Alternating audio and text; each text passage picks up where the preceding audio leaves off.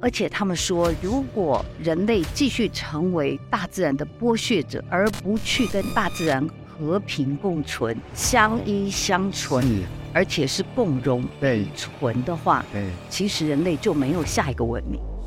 所以这个讲起来，我觉得非常动人。也就是说，人类没有选择。如果你还持续用这样的方式生活的，人类没有下一个文明，就对文明就结束。 ，OK，所以我那时候当初我们看到他这个主张，觉得蛮感动的。对所以他非常积极的说，人类 no way out，对 only one road，走向是生这态条路文明。那这这几年来，可以说应该过去十年来，大家对新闻非常的诟病，对诟病包括了新闻里面的堕落。我们讲说大概有五大乱象，第一个就是非常肤浅化的新闻是，第二个呢就是非常商业化，第三个就是非常的政治意识形态对化，最后我们看到还有大量的假新闻出对现。是是所以这些都导致大家对新闻不能够忍受，是，甚至呃，有人我永远就不想再看新闻，对不相信新闻。对对，那呃这样的现象，我们觉得有一个反思浪潮，叫做建设性新闻的反思浪潮，对在二零今天正在进行的呢，找路的家，我们的陆队长呢要欢迎的是来自 TVBS 信望爱永续基金会，我们的阮淑祥，淑祥执行长你好。你好，各位观 众，大家好，或听众，大家好。对，那么其实呢，我想今天呢，我们有机会邀请到舒祥哈，这是因为我们可以从我们 TVBS 信望爱永续基金会呢开始来了解一下。提到永续这两个字，最近是热门的 keyword，对不没错对，对，那么尤其就是说，我们可以看到，就是联合国从二零一五年之后宣布了二零三零年永续发展目标。哎，现在包括台湾哦，很多企业呢都提到这个永续的力量哈、嗯，到底我们永续基金会跟这个联合国永续的力量有没有关系呢？呃，是有的对。基本上，呃，联合国在更早的十五年前，他就对提出了另外一个目标，是在是二零一五年要达成。对然后那时候，呃，的目标没有那么多项，对但是呃，基本上他们大部分都可以完成。后来他们发现说，哎呀，这些目标不够，对还要定更多的指标，所以才是定出了现在洋洋洒洒十七大项、一对百六十九个子项目。对， 哦，大家各国呃，大家都来花很多时间研究。那这对些目标其实是呃包含的呃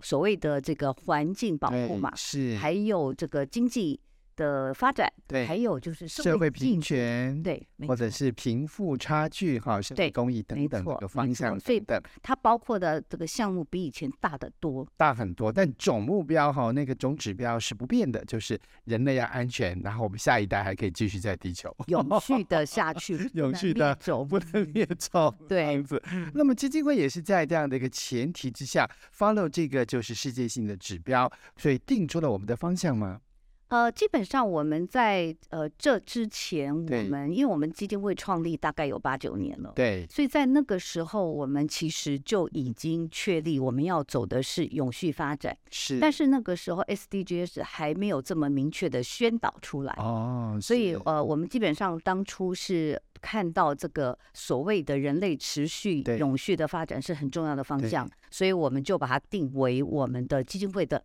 两个很重要的倡议主轴，一哇个哦叫做建设性新闻，一个是叫做永续发展，或者我们也叫它生态文明。生态文明，这样生态文明，你知道是哪来的字儿吗？呃，不知道生态文明这个字，我觉得更时髦。啊是呃，原因是呃，生态文明基本上是中国大陆哦他们所提出来的，对呃，也更先于这个联合国二零一五年提出来的 SDGs。对最主要是因为呃，他们的主张非常积极，对他们是说人类经过了农业文明，对到了工业文明，是接下来下一个世纪就要进到生态文明。哦，而且他们说，如是果人类继续成为大自然的剥削者、对征服者，是而不去跟大自然和平共存、哇哦相依相存，是而且是共荣对存的话，对其实人类就没有下一个文明。是是所以这个讲起来，我觉得非常动人。对也就是说，人类没有选择。如果对你还持续用这样的方式生活的话，对那么人类没有下一个文明，就对文明就结束。 ，OK，所以我那时候当初我们看到他这个主张，觉得蛮感动的。对所以他非常积极的说，人类 no way out, 对， only one road，啊就是走向只有哦生这态条路文明。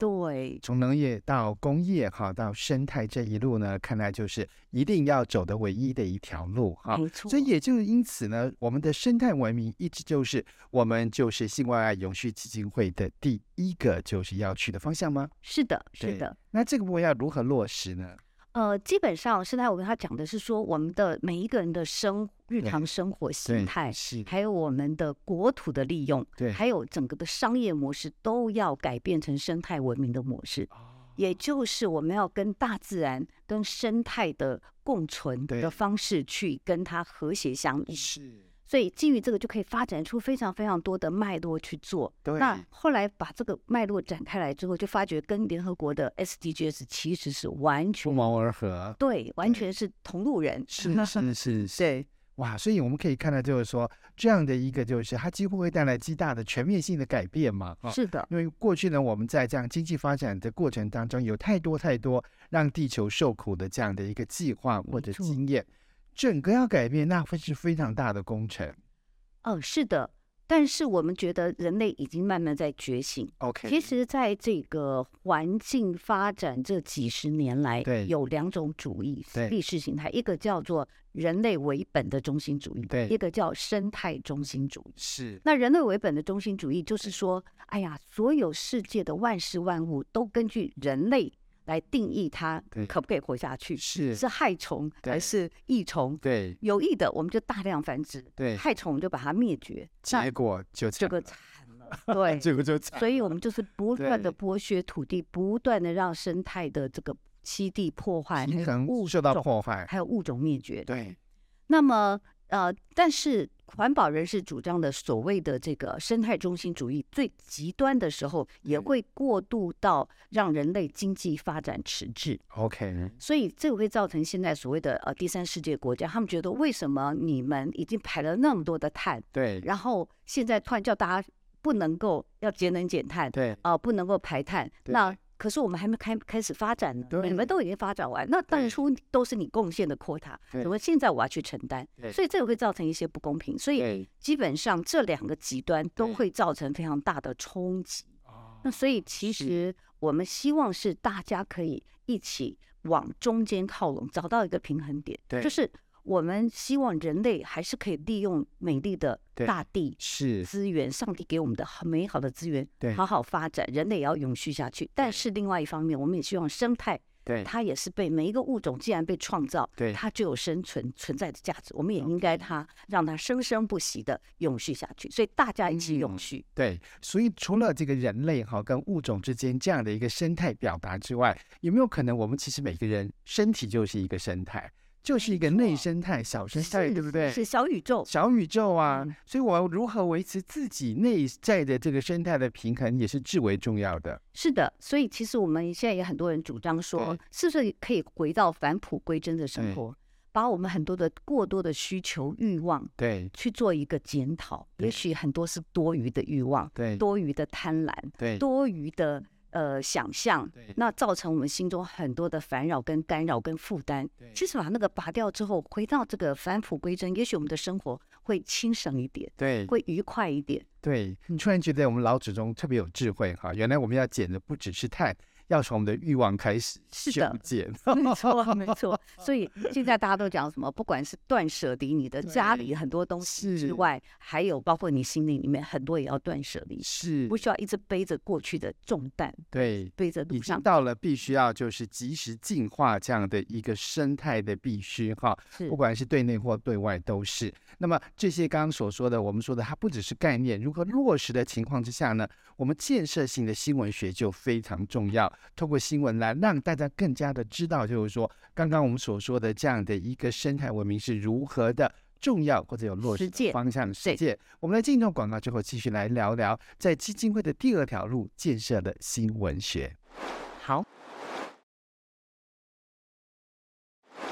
继续在节目当中，今天我们邀请到来自 TPBS 性关爱永续基金会我们的执行长舒祥浩，刚给我们提到了这个基金会的这整个最大的方向，从生态文明一路走到就是说建设性的新闻学。为什么这样的一个新闻，我们还要特别特别在倡议以及实际落实它的建设性呢？好，最主要是起于第一个，我们是 TVBS 对所捐助的基金会，对，那所以我们的核心的能力跟核心资源，从这边出发，最能够发挥我们在社会的影响力。嗯是，所以我们一希望是从新闻，而新闻呢，刚好是在呃现代的人类里面，它大大的影响人类的认知，对还有呃资讯的获得，以嗯及我们怎么样跟社会互动对的方式。那这这几年来，可以说应该过去十年来，大家对新闻非常的诟病，对，诟病包括了新闻里面的堕落。我们讲说大概有五大乱象，是第一个就是非常肤浅化的新闻，是，第二个呢就是非常商业化，对第三个就是非常的政治意识形态对化，然后呢，最后我们看到还有大量的假新闻充对斥是所以这些都导致大家对新闻不能够忍受，是，甚至呃，有人我永远就不想再看新闻，对不相信新闻。对对，那呃这样的现象，我们觉得有一个反思的浪潮，叫做建设性新闻的反思浪潮。对在二零一二年的时候是，欧洲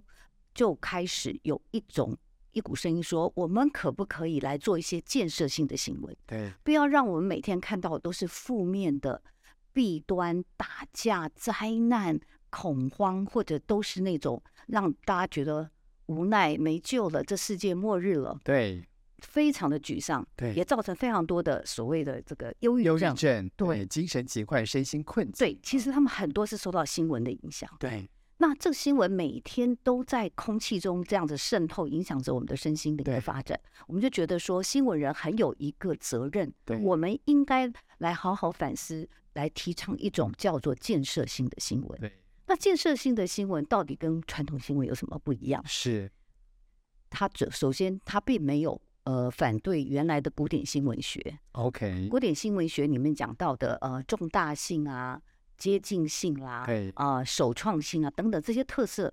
新闻价值是完全一样。对但问题是我们看到现今的新闻，它着重的不是新闻价值，而是是着重新闻好不好卖，所以对，叫卖相，是所以要冲点阅率，要杀人式的娱标乐题性啊，要然后揭弊，狗要流狗血血，啊要煽色心对，然对后真的假的都已经没有办法得知了，没错，所以我们觉得说这样子再下去，我们没有办法让新闻来帮助大家，反而对让大家觉得是乐沦色。陷下去对了，对然后海量的资讯也让大家受不了那个负担，所以我们决定说，我们应该做建设性新闻。那对建设性新闻，它注重的是这个新闻对你有没有益处，对对每一个人有没有益处。是，如果是一个呃跟别人家不相干的，怎么吵架打架，对或者用行车记录器或者对监视器照出来一个新闻，看对图说话线，跟我有什么关系？是那根本就不应该报。对对，所以那种我们就被摒除，我们就希望挑 OK，正面有益的是题材，然后把它的脉络交代清楚，对然后又挖出它的问题根源，对，最后最后很重要，要对找出解决方案。哦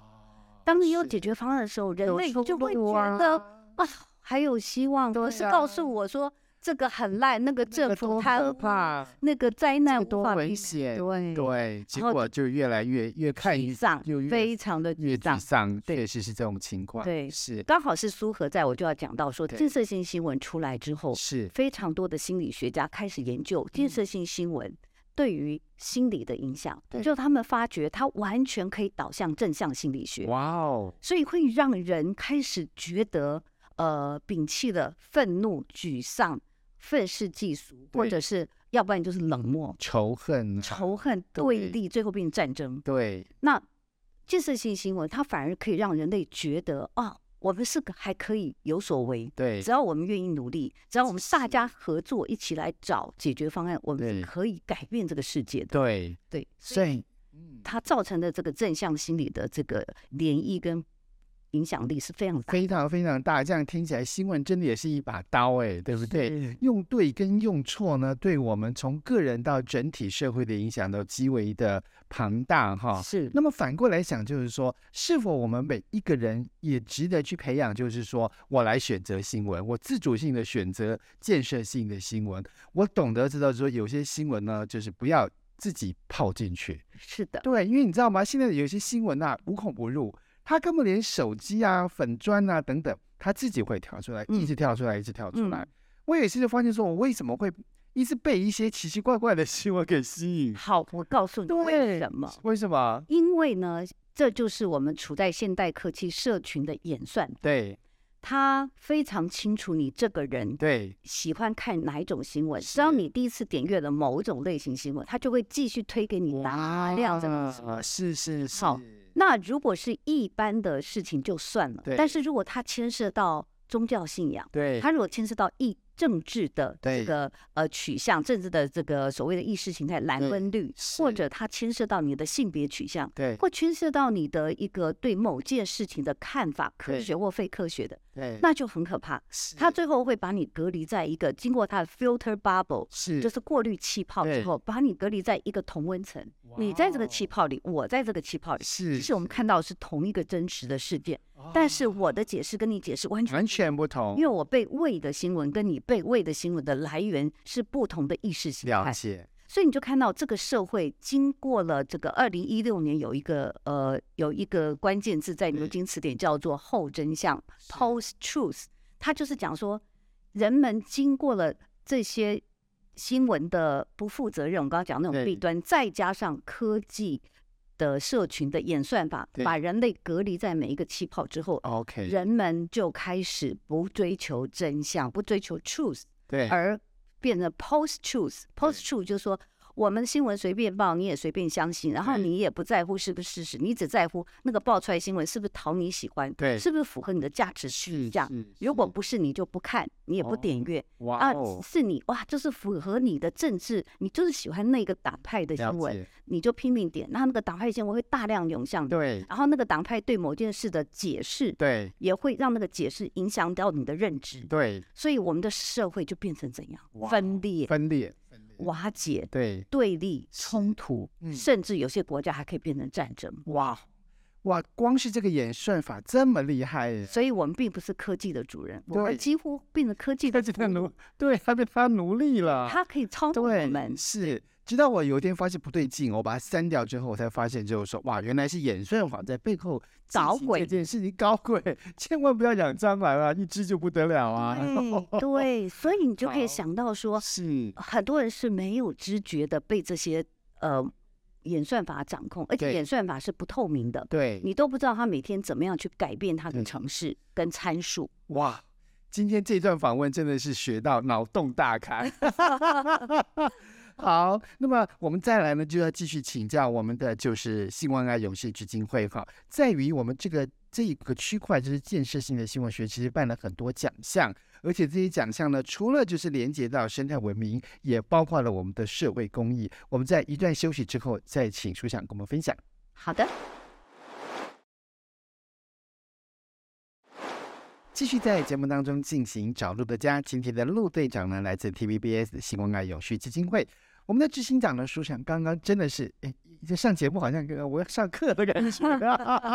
特别多学习哈，嗯这样子，呃，特别是有关我们刚刚提到了这个建设性的新闻学落实在我们基金会，我在网络上看到也办了好多奖项，对不对？对我们办了一个最大奖项，叫做全球华文永续报道奖，哇哦，今年进入第七届。哇哦，那这个奖它在世界上独一无二的，在于它要求用建设性新闻的方法对报道的作品才能报，才能嗯来参赛。是是，然后第二个，它主题一定是永续发展跟生态文明。对其他关于政治的新闻、社会的新闻、平就时不我们是不要娱乐对新闻，我们也不要，我们要对针对永续这个领域里面的新闻。嗯 OK，是。随着七届以来呢，肯定会有很多的佳作，会有很多的这个报道呢，就是对我们的影响甚深。没错，其实我们看到，呃，因为我们这里有分校园组跟专业组，对，那校园组跟专业组他们同台竞赛的结果，你知道，呃，对于校园的启发有多大？哇哦，你可能不知道，现在大学的大传相关的科系是，的这个招生一直在萎缩，对，那尤其最惨的是新闻系，是，因为大家觉得，哎呀，新闻系没有像以前想到，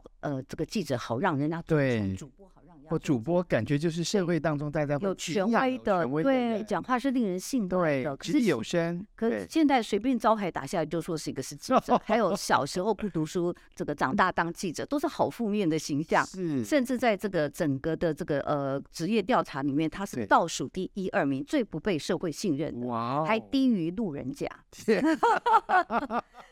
所以呢，真的还真的还真这样还就是所以你们看到嗯新闻系的学生越来越少，要不然他考进了新闻系就开是始转转别的科系。是，那我们看到新闻人才不断的萎缩的结果，对是两个很可怕现象。对第一个现象就是，好的人才不愿意留在新闻系，也不愿意将来进到新闻产业。对所以新闻产业里面得到的人的素质，对是越来越低。对那你怎么期望他能够做出非常优质、经过查证、经过他的智慧判断、他的呃独立思考能力去做出来的好新闻？对那第二个危机是说，其实，在民主社会里面，它的自我矫正机制对是来自于新闻的刺激。哇哦新闻在民主社会里，新闻非常重要，它叫第四权。对也就是说，呃，除了政府部门、私部门还有非盈利部门之外，对这个呃新闻业它代表了人民的犀利的眼睛，对来监督政府的各种政策。对所以可以让我们的民主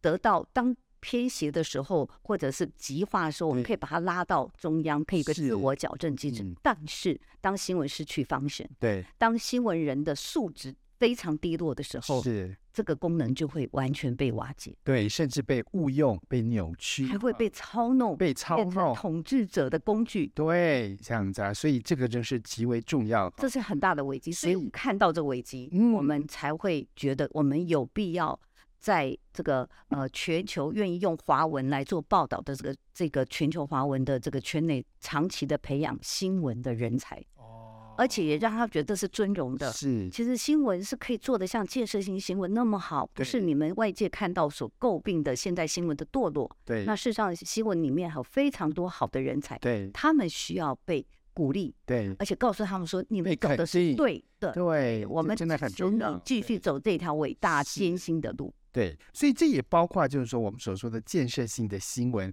也包括了对社会公益的一些报道。是的，对，是的那这又连接到了我们基金会的第三个大方向。是啊的。那么，因此，光是新闻这件事情，对对于我们社会公益这个部分，又如何去推动跟落实它的理念呢？好，讲到这一点，我们就想到说，我们我们是一个媒体所捐赠的基金会，对，媒体不见得财力很雄厚，我们没有对办法像很多的大金控、大产业可对以捐助很多钱对。可是呢，我们有一个很大的资产，就是我们有新闻。嗯媒体对，所以新闻媒体怎么样帮助这些弱势的族群？后来我们就想到说，其实好多的国内非常多的社服团体，对，他们做得非常好对，但是他们知名度不够高，对或者他们不见得有很会募款的人力，对，就会让他们在呃专注于做各种社工公益的时候，没有办法呃永续发展下去。对，所以我们我们就看到这些中小型企呃中小型的这种社服团体，我们是，帮助他们募款，对，那用媒体的力量，对，那最有力量的莫过于新闻专题，对，对，因为它不是嗯是广告。是，那呃，很多人会说，那我就打一个公益募款广告，但它那是个效果绝对不及一篇非常深度公正的报道。对，因为它有真实性。对，啊，这个真实呢，真相呢，以新闻的这个方式在出发的时候，让人们可以看到哈、这个社会很多在边缘角落当中找不到机会被阅读的朋友。是对的，讲得非常好，是，做得很好，但是没有被看见，对，没有被肯定。对，甚至我举个例子来讲，我是记得呃，我们分享爱无限第一届有报道肯爱，对，那那时候我们就接到好多电话，告诉我们说，哦，原来原来还有这样的一个团体，哎呀，是我都不知道还有这样一个民间团体去协助好多的家庭，或嗯者是有这个情绪障碍、对，忧郁困扰的人。嗯是，他说他们都不知道找哪里，他们对不可能直接找到医院去，因为对他说我们也没那么严重，对也也也不是变成一个疾病。对，所以他说原来有这样的团体，太棒了，就非常的雀跃兴奋，然后就哇哦找到了这个资源。是，那所以不只是募款，而是对让嗯、呃像肯爱这样的呃一个机构，对，它没有办法打广告，对它也没有办法在社会上快速建立高知名度。对，但是人家就有知机机会知道说，原来有这样的一个社服团体可以帮助某些需要的对，人类。是，所以我们可以看到，就是说这个新闻的力量哈，特别是对于很多中小型的单位啊，那也没有机会在媒体上表达的这些机构呢，都因为一则新闻呢而改变了它整个的生态跟生路。那么也因此可以帮助到很多就是默默的角落当中的朋友哈、这真的是很重要。所以这些年呢，我们也看到了，就是一步一步的在关心很多的这个社服团体，乃至于呢有了“爱无限”这样的一个系列。我们在这一段休息之后，继续来聊聊“爱无限”的力量。我相信台湾的朋友对爱无限已经都是很熟悉的一个力量哈，因为由 TVBS 我们的这样的一个性望爱永续基金会在推动，而且呢，更重要的事情是，它帮助了很多的这个社服团体。可以聊聊就是爱无限到目前为止第几届，然后有多少社服团体在这个地方透过一则一则的新闻而得到帮助吗？是的，呃，我们在爱无线的第一届，那时候刚好是疫情刚开始对的时候，所以我们就用这个受到疫情影响最大的二十个团体哦嗯，我们经过我们其实还蛮审慎的挑选，对，然后也查访，最是，后挑出了二十家会受到这个疫情影响最严重的这个社服团体，对然后我们就帮他们募款对。那这二十家后来，呃，我们结算的时候大概有募到两千七百万，哦